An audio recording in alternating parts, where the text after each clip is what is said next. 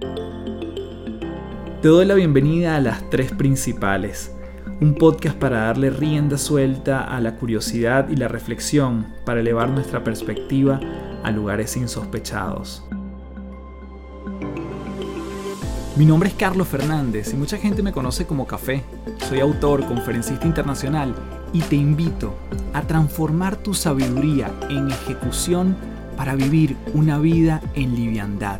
Un espacio donde podemos transformarnos en paz un episodio a la vez.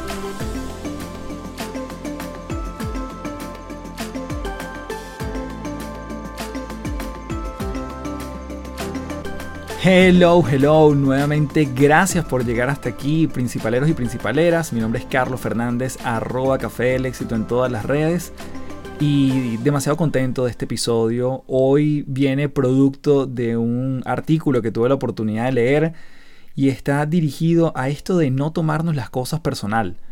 Este gran acuerdo que mencionó hace años el doctor Miguel Ruiz en su libro Los Cuatro Acuerdos, de no tomarnos las cosas personal, fue abordado en esta oportunidad y en este artículo por una persona que se convirtió en árbitro de fútbol.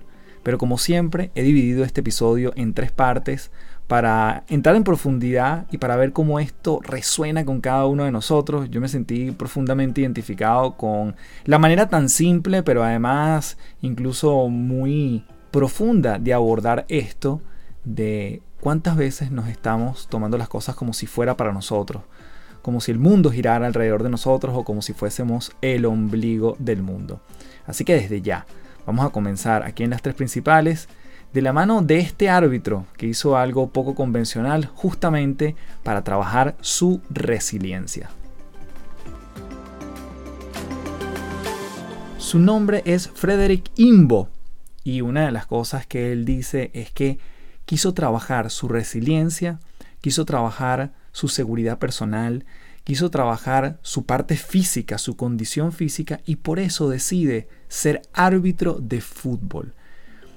Y obviamente cuando yo lo leo, la verdad que no me había dado cuenta de la fortaleza mental que tiene que tener un árbitro y además un buen árbitro. Porque evidentemente casi que en el 100% de las decisiones que él toma va a tener algún bando en contra. Y entonces él dice, bueno, ¿Cuáles son las cosas típicas que le dicen a un árbitro? Bueno, estás ciego, estás vendido, cuánto te pagaron. Y la verdad que puede ser muy fuerte si estas personas no están psicológicamente preparadas para esto. Todo lo que dicten desde el punto de vista de su arbitraje probablemente va a ser tomado por, vamos a decirlo en algún tipo de porcentaje, el 50% al menos de la audiencia que está allí en vivo y ni hablar desde los hogares, ¿no? Entonces me puso a pensar mucho en cuántas veces nos estamos tomando las cosas personalmente, cuántas veces yo y en la actualidad trato de trabajar en esa línea de decir, bueno, esto le pertenece a la otra persona, esto realmente sí vale la pena que yo lo revise. Y es un poco lo que él dicta desde el punto de vista de las dos estrategias que podemos seguir. Lo vamos a ver más adelante. Pero quiero llevarme dos ejemplos que me recordaron muchísimo cuando estaba leyendo esto. El primero tiene que ver en una oportunidad cuando a mí me gustaba muchísimo una chica que trabajaba conmigo, tenía yo como 24 años, y le invito a una boda, porque bueno, había tenido algunos acercamientos con ella, la verdad que bueno, un par de veces habíamos salido a almorzar, pero en grupo, y yo digo, no, bueno, ahora aprovecho que tengo esta boda y le invito. Y bueno, la respuesta de ella fue, oye, no, ese día cumple una amiga y vamos a estar tranquilas en su casa. Y a pesar de que no voy a hacer mayor cosa, la verdad que no quiero perderme la oportunidad de, bueno, de pasar ese rato con ella. Yo, bueno, ok, una vez más allí, medio, entre comillas, rechazado. Voy a mi boda el día del evento y después de allí me voy con unos amigos, después de salir de esa boda, nos vamos a una discoteca. Y adivina en la discoteca a quién me encontré bailando, riendo, saltando y además con una, un acercamiento con otro chico que claramente ya estaban como saliendo o no sé qué, pero bueno, claramente era como el que estaba más interesado en ella y ella en él. Y yo cuando la veo, claro, ya yo muy molesto porque claro, en ese momento me lo tomé personal y yo dije, ah, claro, tú no quisiste salir conmigo, no tuviste la valentía de decirme que estaba saliendo con otro tipo y me rechazaste. Yo la saludo de forma como bien sarcástica, como bien de mirada de, mm, no hay que tenías el cumpleaños de tu amiga. Y ella, sin mayor explicación, porque yo no le pregunté eso, ni solamente fue un saludo, ella me dice, ah, es que después de donde mi amiga nos vinimos para acá. Perfecto. Me lo tomé profundamente personal. Probablemente ese par de horas que siguieron en esa noche no la pasé tan bien, porque yo sentí que era contra mí. Y además que me habían mentido en la cara.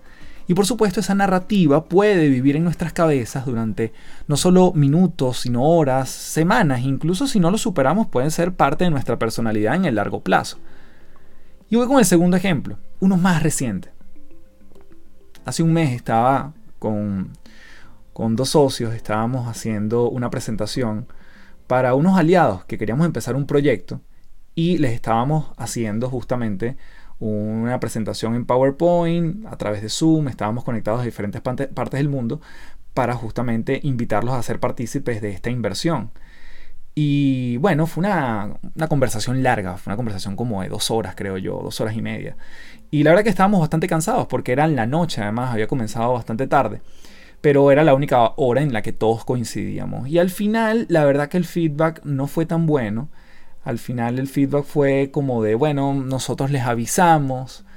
Eh, en algún momento yo sentí que estábamos incluso como equipo como dando demasiadas explicaciones, cuando realmente lo que estábamos era invitándolos a ser parte, no estábamos, eh, dije vender antes, pero estábamos, porque todos vendemos algo, pero estábamos mostrando una idea y obviamente queríamos entusiasmarlo. Pero la verdad que en ese momento fue todo lo contrario, fue como, mm, qué interesante, ellos tienen su posición, yo no creo que ellos vayan a decir que sí. No creo incluso que nos vayan a volver a contactar, pero oye, ¿sabes qué? Se siente bien lo que hicimos. Siento que hicimos un buen trabajo. Podemos revisar y pueden haber aprendizajes, pero siento que estábamos alineados. Y por más que puedan haber mejoras en el camino, creo que me voy muy satisfecho después de esta reunión. Y a partir de allí, soltamos. ¿sí? Efectivamente, el el trato no se llegó a hacer, no se llegó a hacer el convenio y no pasa nada. Seguimos adelante y de esto probablemente te contaré en otro podcast. Lo interesante es que en esta oportunidad, tiempo después, eh, no me lo tomé personal. Y pudiésemos estar hablando de exactamente el mismo rechazo. No nos llamen, nosotros te llamamos, cualquier cosa estamos en contacto, déjame revisarlo por mi parte y cualquier cosa te escribo un WhatsApp, etcétera, etcétera. Pero en este caso fue completamente distinto y se sentía muy bien.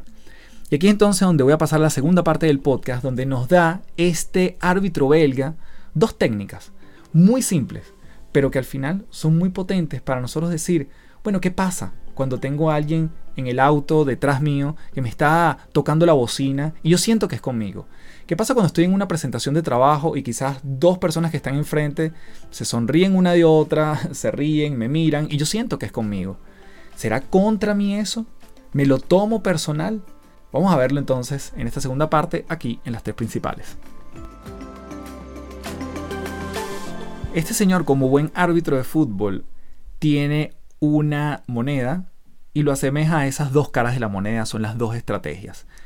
Y la primera estrategia es, no se trata de mí, se trata de la otra persona. Él necesita algo, esa persona está necesitando algo, él está hablando por él, no es contra mí. Y ahí dice alguna frase que es muy interesante y me lo recordó también Stanislao Backrack en un episodio aquí del podcast donde hablábamos de el cerebro y por qué nos cuesta cambiar y él dice, ¿qué prefieres, tener la razón o ser feliz? Porque a veces el cerebro nos invita solo a tener la razón, pero no necesariamente eso es placer para nuestro cuerpo, nuestra mente, nuestro cerebro. Y esa cara de la moneda dice, bueno, no se trata de mí. ¿Cuál es la intención de esa persona? El equipo de fútbol obviamente quiere que su equipo gane. Cuando esa persona está detrás de ti en el auto, probablemente quizás está apurada y tiene su verdad, tiene su verdad en las manos y siempre lo tildamos de abusador, de lo que fuese. Y entonces él dice que una de las cosas y una de las prácticas que él ejecuta es que antes de salir a cada juego, él dice, ok Frederick, te van a buchar, no se trata de ti, se trata de ellos, ellos quieren que su equipo gane, te van a insultar, Probablemente te vayan a gritar tan cerca que te escupan en la cara. Y eso no es contra ti. Cada quien tiene su verdad. Tú buscas ser imparcial y en ese lugar tú eres el único que busca ser imparcial porque cada quien le va a una de las partes. Y él afirma, esto funciona. Este tipo de narrativa, de historia que nos contamos acerca de qué realmente está siendo personal y cuando los otros solo están buscando sus verdades, sus intereses, esta estrategia funciona. Así que en esta tercera y última parte te revelo la otra cara de la moneda cuando ya no necesariamente se trata del otro. Antes de continuar, quiero comentarte que este episodio es presentado por Momentum, conocimiento en movimiento. Momentum es nuestro servicio donde vamos a las empresas, a las compañías e incorporamos de manera customizada, adaptada, el formato de podcast y audiolibros dentro de la estrategia de capacitación y entrenamiento de los equipos de trabajo. Así como normalmente trabajamos en formatos presenciales y online, hoy estamos llevando a los puestos de trabajo una de las tendencias con más crecimiento de los últimos tiempos, el audio. Si quieres que tu gente se forme a su ritmo, a sus tiempos y darles además un respiro para que se desconecten de la pantalla, puedes ingresar a www.cafedelexito.online y contactarme para darle rienda suelta a Momentum, conocimiento en movimiento. Y así como los árbitros lanzan esa moneda al inicio de todo partido de fútbol, hay una segunda cara de la moneda. No se trata de mí es la primera, y en esta segunda, sí, se trata de mí. Sí tiene que ver conmigo. Y él manifiesta que esa revisión interna que nosotros podemos hacer viene producto de cómo nos sentimos cuando pasa el evento cuando pasa esa mirada, cuando pasa ese sí, cuando pasa ese no, cuando te dejan en doble check en WhatsApp, cuando te dan un feedback que no te gustaba en el trabajo, cuando no te devuelven la llamada en esa entrevista de trabajo para algo que te postulaste, cuando no te responden un correo.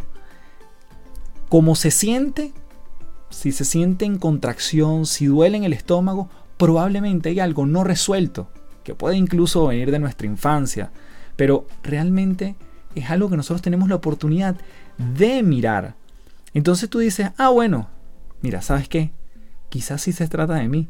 Quizás esas dos personas que estaban hablando en la audiencia y se estaban riendo de mí, quizás es que, no sé, tengo la camisa manchada. O quizás esa persona que bostezó en mi presentación, ¿sabes qué? Quizás estoy hablando muy lento y estoy siendo aburrido. Es decir, si se trata de mí. Quizás la persona que me está tocando la bocina detrás en el auto, oye, me hace reflexionar que, oye, la verdad que estoy manejando súper lento.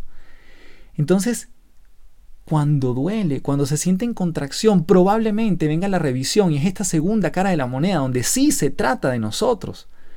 Entonces, volviendo al ejemplo anterior, como a mí no me generó mayor ruido, yo sentí que había hecho un buen trabajo, obviamente con mis oportunidades de mejora. Pero en otro momento, quizás cuando me hubiese sentido contraído, yo digo, sí, esto se trata de mí, no me van a llamar porque probablemente no hice una presentación amigable, quizás me tardé mucho, quizás fui lento, quizás hablé mal el idioma de la persona, específicamente porque además esta presentación era en inglés. Entonces ya yo me empiezo a cuestionar, producto de cómo me voy sintiendo yo. Él dice que como árbitro, se ha equivocado muchas veces, pero que basta en grandes oportunidades, donde se acerca al entrenador del equipo y le dice, tenemos que hablar, ¿sabes qué? Me equivoqué en esta decisión. Y la inmensa mayoría de las veces la respuesta del entrenador es, tienes razón, te equivocaste, pero yo también reaccioné mal. Y qué bonito este, este gesto. Y qué bonito cuando la otra persona también reflexiona producto de que nosotros dijimos, esto sí se trata de mí. Yo sí cometí un error. Yo no lo hice de forma apropiada. Yo pude haberlo hecho mejor. Quizás escribí un correo que sonó un poco altanero. Quizás te respondí, te puse unas mayúsculas y unas negritas en un lugar inapropiado en ese mail que te mandé. Entonces, están las dos caras para nosotros poder surfear esto de no se trata de nosotros. Porque cuando realmente no lo sentimos, el otro probablemente esté hablando desde su verdad. Cuando empezamos a leernos internamente, corporalmente, nosotros decimos sí hay algo que puedo revisar, sí se trata de mí. Entonces, probablemente en ese sí se trata de mí, estoy reviviendo una inseguridad, estoy reviviendo algo del pasado, estoy recreando un dolor que sentí antes. Y todo eso es profundamente válido y ahí es donde viene la revisión interna. Entonces, el no tomarnos las cosas personal viene de esta doble cara de la misma moneda. No se trata de mí y también puedo, puede tratarse de mí. Y en este, cuando se trata de mí, yo me tengo compasión, me tengo empatía y también puedo hablar, puedo decirle a la otra persona, puedo manifestárselo, hablo desde la vulnerabilidad, desde el poder de la imperfección. Y entonces probablemente desde el otro lado vengan donde se bajan esas resistencias, donde se hace mucho más amplio y fluido el diálogo. Y qué sabroso entonces vivir en liviandad desde esa posibilidad donde no nos afecta porque se trata del otro, pero cuando no se siente del todo placentero, efectivamente también tenemos la oportunidad de revisarnos. Así que con esto concluyo el episodio de hoy aquí en las tres principales con esta cara de dos monedas, producto de un árbitro que decidió serlo justamente para ser más resiliente, porque era una posición que claramente le gustaba en el fútbol, pero que sabía que podía tener muchísimas críticas. Y a partir de allí vive con muchísima seguridad, muchísima entereza y con la posibilidad de ser cada vez más imperfectamente perfecto. Gracias por ser parte de las tres principales. Como siempre, déjame tu review en Apple Podcast, tu valoración en Spotify, que muchos de ustedes escuchan este podcast en Spotify. Debajo del nombre del podcast, las tres principales, tienes una, una valoración con una estrellita. Déjame ahí tus cinco estrellas para que la plataforma me recomiende y nos recomiende y nos permita llegar a más personas con este tipo de contenido. Y como siempre, me despido diciéndote, transfórmate en paz. Muchísimas gracias. Chao, chao.